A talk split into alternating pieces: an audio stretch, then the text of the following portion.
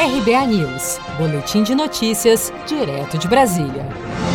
Governador de São Paulo, João Dória, anuncia a próxima etapa da quarentena e descarta lockdown. Em entrevista à Globo News, Dória negou que tomará medidas mais restritivas no enfrentamento da pandemia. Neste momento, sim, não há perspectiva de lockdown imediato em São Paulo, mas o protocolo existe, ou seja, neste exato momento nós não vamos decretar lockdown nem na capital de São Paulo, nem em nenhuma outra cidade do estado de São Paulo. Nós temos 645 municípios aqui, o que não implica que não venhamos a recomendar algumas medidas adicionais em locais onde a necessidade de melhorar uh, o índice de isolamento e, principalmente, reduzir o índice de ocupação dos leitos com TI, haja necessidade de recomendações adicionais. O governador afirmou que a partir de 1 de junho será adotada uma espécie de quarentena inteligente, que levará em consideração a regionalização do estado de São Paulo. Com produção de Gisele Monteiro, de Brasília, Daniele Vaz.